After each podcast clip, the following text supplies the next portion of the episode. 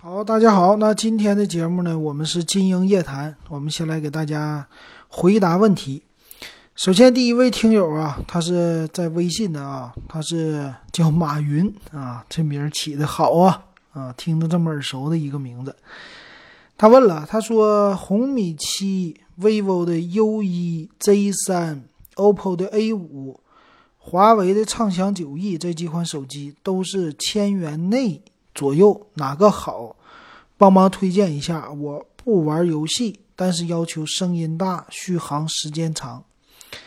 那这几个里呢？其实红米 U 一、A 五还有畅享九 E，这个都是差不多的啊。他们的整体来说性价比不是特别的高啊，因为 vivo 的 U 系列、OPPO 的 A 系列啊，这些都是低端的处理器，包括红米七也差不多的哈。所以这里呢，我给他推荐的是 vivo 的 Z 三，但是他的问题呢是，这算是九月二号来问的吧？那这个问题其实到现在就好解决了啊，realme Q 是 realme 的品牌的，那它的价位呢正好符合它的要求，九百九十八啊，然后四加六十四 G 内存，呃，四千八百万像素的主摄，再加上。算是一个处理器是骁龙七幺二的处理器啊，这些里边哈都不错。那这个声音什么的也够啊，所以现在能看出来，千元机的话，呃，怎么说呢？千元机的话，realme Q 现在是属于啊这里边的一个主打了哈。然后前两天也有一个网友问啊，他也想买一千块钱以下的机器。他问我呢是荣耀十青春怎么样？那本来我给他推荐的是 realme Q 啊，但是他着急买，啊想现在就买，但 realme Q 呢好像是九月十六号，呃明天才真正的开售啊，他有点等不及。那推荐了一下，当时选了三个机型啊，一个是红米 Note 七，一个是荣耀十青春。还一个就是魅族的叉八，这三款手机都是已经降到一千块钱以内了啊！当然都是四加六十四 G 啊，但是完全够用。那如果想买这种便宜手机的用户呢，可以考虑考虑看一看哈。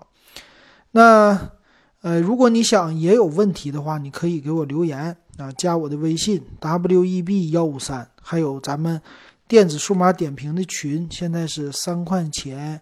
三块钱入群哈，咱们的群友现在三百六十个人了，挺多的了哈。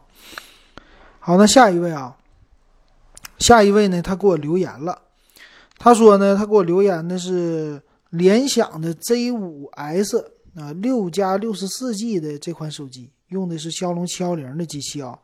现在的价格呢，它也是进入到一千块钱以内了，它的价格是。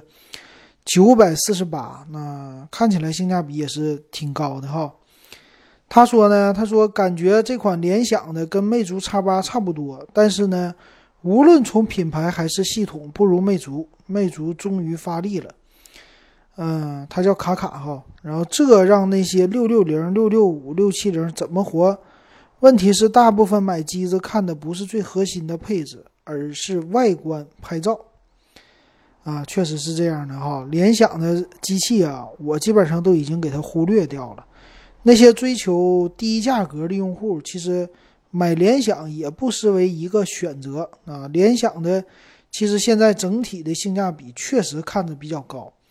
其实呢，让我想起来当年的三六零的手机。三六零呢，现在有一点销声匿迹了啊，做手机又不做了。啊，就现在你基本上你说三六零的手机，什么 N 系列的，你好像就没听说了吧？我现在我就查一查哈，最近好久都没听说过了。好，现在打开了三六零的叫会员商城，我发现呢，三六零的手机的品类没有了，整个的品类都没了哈，这一点上挺吓人的啊。那现在他们家主打的呢，一个是路由器。然后儿童手表，啊，还有摄像头，属于叫家庭的，还有呢就是另外的车载的摄像头了啊。这几个东西是三六零家主打的哈，手机竟然变成没了，啊，有意思吧？啊，所以其实三六零加我现在用的呢，路由器我也不用它啊，但是车载的我觉得三六零还是做的不错的，所以他们家现在也就是能做些这些小东西了，彻底放弃手机市场了。嗯，那现在呢，其实联想就扛起这个大旗了啊，联想具有一个品牌还算还算凑合的优势。那配置呢出奇的高，那主打的呢就是性价比。那联想呢在后边如果给背书的话，呃，其实呢还是不错的，有这个实力打价格战的。但是呢，我们还是那句话，之前做的太臭了，给自己啊做什么 ZUI 啊这些都做死了。所以现在呢看起来哈，联想手机，那么最近。呃，他们家的是老大呀，在微博上发了嘛，跟 iPhone 十一又做了一个参数上的对比，啊，秒杀秒杀 iPhone 十一。但是呢，我觉得哈，他现在也是，如果做一段时间，嗯，品牌度不做上去的话，就是这个售价啊，依然保持这么低的话，甚至啊，联想反而没有市场，因为它的品牌溢价肯定。不是这么低的，它为什么做到比小米还低的一个售价呢？这个你想一想，我估计官方不会给他补贴的，他只能在其他方面就是自己，嗯，要么缩水呀，要么是采用一些别的方面的这种销售的策略哈。反正联想呢，怎么说吧，这个确实便宜，给一些尝鲜的用户，呃，可以选择的。我的意思呢，如果你选择的话，就是吃一次啊，就是上一次当就完事儿了。所以买联想呢，就抱着啊，我这个手机我就买来用一次啊，明年我就不用联想的手机了。那这样的话呢，我估计没啥问题。然后轻度的使用啊，这样都可以的哈。好，这是啊这位听友他的一个建议啊，给推荐的，挺不错的。下一位叫乱的很有节奏，他说：“三星手机现在能不能买了？啊，三星手机就这一句话啊，可以买啊，三星手机没啥问题，是吧？呃，三星手机呢，总体来说就是价位偏高，别的是没什么大问题的，我觉得啊。那三星的，你看，唯一推出来的一个，嗯，性价比的机型就是 A 六零 S。”元气版六 A 六零 S 元气版，那那个手机呢，在今年的上半年吧，还算是当时一发布的时候引起市场不小的轰动。但是到了现在呢，大家就慢慢的给它遗忘了、淡忘了。这为什么呢？就是这个千元机左右的，一千五百块钱以下，一千到一千五之间吧。这个手机啊，很多人都是知道的啊，这竞争非常的激烈。无论是你多么牛的这种厂商哈，堆配置一旦堆不到位啊，就销量还是不行。所以这个 A 六零 S 呢，看起来它的元气版呢销量还是呃不是那么特别的好的啊。毕竟三星品牌在中国的确实市场份额非常小了，可以说现在剩下的很大一批呢都是三星的忠实的粉丝啊，就喜欢三星，觉得三星也没什么不好的。啊，价格也能承受啊，所以是买三星的啊。剩下的一批呢，基本上就是随大溜啊这些的就很少了啊。这是三星的问题哈。所以买如果不差钱，不觉得钱嗯太贵的话，买是没有什么问题的啊。好，那下一位，下一位是四十七公斤，他说荣耀二零 S 的屏幕是 LCD 的，和你音频上不一样。嗯，这个他的推荐哈，啊，他说了一下，啊，我们常常有听友给我留言，我觉得挺好的。其实喜马拉雅呀，还有哔哩哔哩呀，还有蜻蜓 FM 啊，这上面的留言我都看，但是呢，我就很少的回复。啊，我发现一个现在情况就是很多听友听得非常的仔细啊，我说出来的啊，有的时候有一些问题哈。说出来的话啊，都帮都帮我及时的纠正，然后哔哩哔哩上也有变化。哔哩哔哩上以前我做的叫无稽之谈嘛，就是直接录网页的这个介绍的，然后来点评的。那很多人呢以前就呃留言就说我这个是假的云评测呀什么的，然后就让我呃离开 B 站，然后就搁底下要不就是声讨。但是最近呢，我发现我上传的视频呢，很多人已经好像习惯了啊，就是没有什么真机，但是呢，呃，愿意看啊，所以留下了一批粉丝哈。那现在呢，评论就是趋向于理性了，讨论产品啊，不是说纠结于有没有真机了啊。主要来说还是，呃，我自己的一个观点吧。我觉得现在这个确实很好哈，所以做节目时间长了有好处啊，就是。留下一批忠实的用户，所以大家现在听节目的也都是忠实的听友啊，很感谢大家。那咱们就简单科普一下 LCD。LCD 呢，其实我也不知道啥意思，查百度百科就行了。LCD 的是一个英文的简写，它的中文意思就是液晶显示器，所以所有的这种显示器都可以叫 LCD。那很多人说，那 LED 啊、TFT 啊这些玩意儿是啥呢？这上说了哈，啊，LED 和 LCD 呢，这是一种误导的形式。那其实呢，液晶显示器它分为两种，一种呢叫 CCFL，叫冷阴极荧光灯管，也就是说咱们之前的那种的，相对于来说，它的呃光线呢什么的不是均匀那么覆盖的。啊，然后功耗稍微高一些，这个叫 CCFL，一般简称呢就是叫啊背光的普通的液晶显示器了。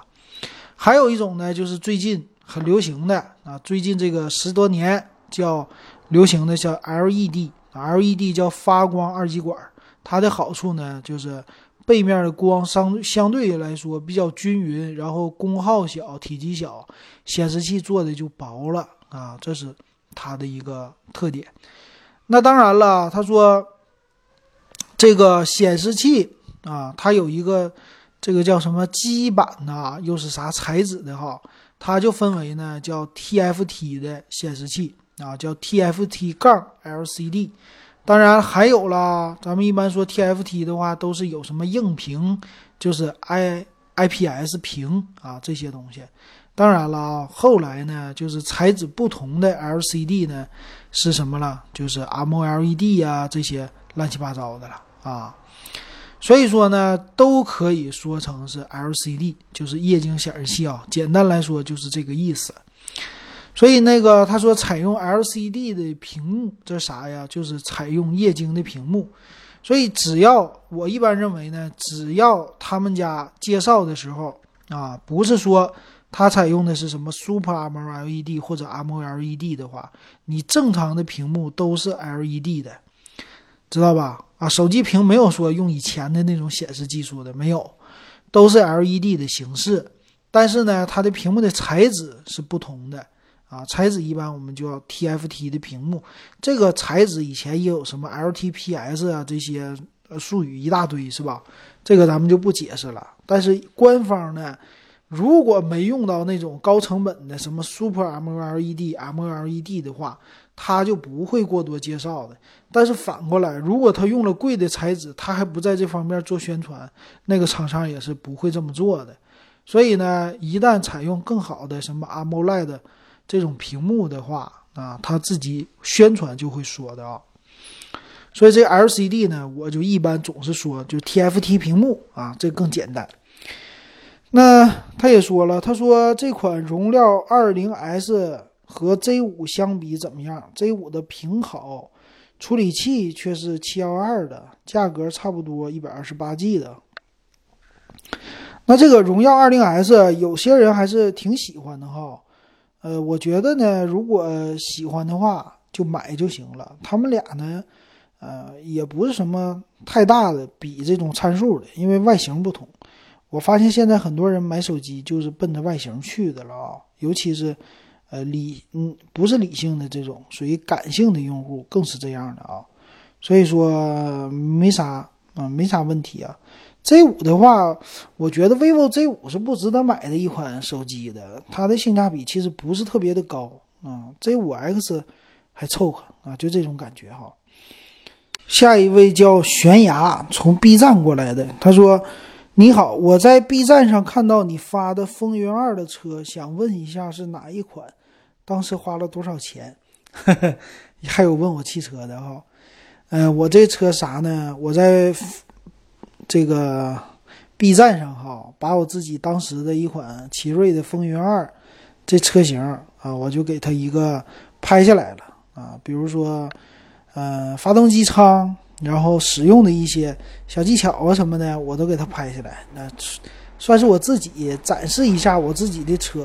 其实呢，拍这个视频就因为这车我已经卖了，所以当时之前哈中间玩的这个过程的视频我给他留下来，这算是呢给以后有一个念想，可以回想一下自己曾经拥有过的车。哎，把这视频传到哔哩哔哩上，它可以保存的时间长一点。那他问的说，这车呢是风云二，其实就是奇瑞风云二啊。这车已经停产了。它的这款车的整体来说性价比还是不错的吧？作为一个代步车，价格非常非常的低。呃，其实比亚迪 F 三比它更低啊，一款轿车入门三万多块钱最便宜的。那那个风云二呢，就四万多，到手的话五万块钱啊，算是有两个安全气囊的。一款车吧，那现在代替它的呢，就整个的里边的布局啊，就是底盘啊、发动机什么的，没什么太大变化的，是叫奇瑞瑞虎三 X 啊，这车就和风云二基本上是一模一样，就是在底盘上啊高了一些，这个叫离地间隙高了一些，还有呢，整个的内饰外观重新设计了一下，但是价位确实也很便宜啊。我当时买的时候，二手的一共到手加上中介费啥的两万块钱，然后最后卖呢卖了一万块钱，一共开的时间呢是，呃一年七八个月吧，啊一年又七八个月，所以我觉得还凑合啊。总体来说那车挺好开的，奇瑞家的我感受的确实啊，奇瑞家的发动机这个真是没啥问题。那个车呢，二零一零款，呃上牌也是一零年。然后到了今年，我给它卖掉，那车已经是九年的车龄了。但是你看底下的，呃，这个变速箱、油底壳啊，发动机上边都没有什么漏的，底下底壳不漏。当然了，它的出油的地方啊什么的，还是简单有一点点的渗啊，但是渗的不多啊。它那个发动机有一些。呃，有一个角，呃，左下角有一个问题就是渗油，但是呢，这个地方不是漏油，它是就渗那么一点点，就这地方稍微看起来有油渍啊，但是只是有油渍，它就不再往外渗了啊，那是那发动机的一个缺点。然后还有呢，就是整体车便宜，它的隔音不好，噪音大啊，开起来高速啊什么的，呃，听起来觉得这声有点大。但是其他就挺好的，杠杠的啊！在我使用的这将近两年的时间里，啥毛病没犯过啊！我觉得买奇瑞的那个二手车让我刮目相看啊，奇瑞的质量。所以对国产车来说，我都觉得质量挺可以的啊！只要不买什么太杂牌的就行了哈。好，那再看下一位啊，下一位是叫 A 零 Tony 陈。他说：“帮忙选一个笔记本电脑，i 五八代，嗯，i 五八代八 G 二五六固态或以上，嗯，叫独立显卡，十四寸左右，五千元上下。那这个配置的话，五千元上下啊，买这种的属于超薄本，这个基本上非常的非常的多。嗯，怎么说呢？这个主要来看你喜欢什么样的品牌。”啊，有的人喜欢 ThinkPad，这个价格也能买到 ThinkPad。呃，不用这个价格呢，想买便宜的，一般它的显卡也就是 MX 二五零啊，这种用的都是属于叫超薄本的处理器吧。如果是五千元上下呢，十四寸，如果照十五寸的话，是可以买，呃，这算是游戏本的，游戏本五千多也能买到。所以我觉得呢，如果你买超薄本的用的话，哈，那你基本上就花个呃四千五到三千啊，三千到四千五之间，你都可以买到。英特尔的差不多是从三千五到四千五之间，英特尔的呃 i 五八代的处理器，八 G 内存，二五六 G 存储，基本上各个品牌都有啊，都可以选。主要就是看外形，看你喜欢的品牌就够了。呃，五千多以上的呢，就直接建议是买游戏本了。但是如果想买超薄本呢，这个选择呢，都是一些稍微高端那么一点的超薄本啊，它主打的就是更薄，然后外形更好啊。这样的呢，你可能就选一些大的品牌，比如说戴尔的啊，燃系列吧，现在是，还有惠普的这些品牌的，他们也有哈，可以试一试。还有一个就是荣耀的 Mag MagicBook 吧，不是 MacBook X。呃，MacBook Pro 啊，这个我们点评过，十六寸的，啊，屏幕有点大，这可能不符合它的要求，不符合你的要求哈。啊，基本上是这样。下一位呢叫凯尼马德策，他呢他说老金，我配了个台式机，i 五的四四六零的处理器。嗯，B 八五华硕主板，八 G 金士顿，GTX 七五零显卡，一百二十 G 的硬盘，再加上外设和三十二寸显示器，机箱一共花一千九买二手的。啊，我说这价格挺便宜的哈，不算特别贵啊。他说主机的整体才花了一千一啊，这个说打 CF 和 LOL 可不可以？我觉得完全没有问题啊。如果能买到这配置的话。GTX 七五零的这种独立显卡跑那个游戏应该不在话下哈。那 CPU 也行，主板主板也也可以的哈，完全够用了。所以现在还有人买二手的台式机哈。那其实，在台式机领域呢，CPU 是最保值的一个产品。那现在呢，CPU 如果说呃，两年前你买了一款一千块钱的 CPU，现在呢你还能卖一千，啊，就这个保值率到这种程度哈，最保值的。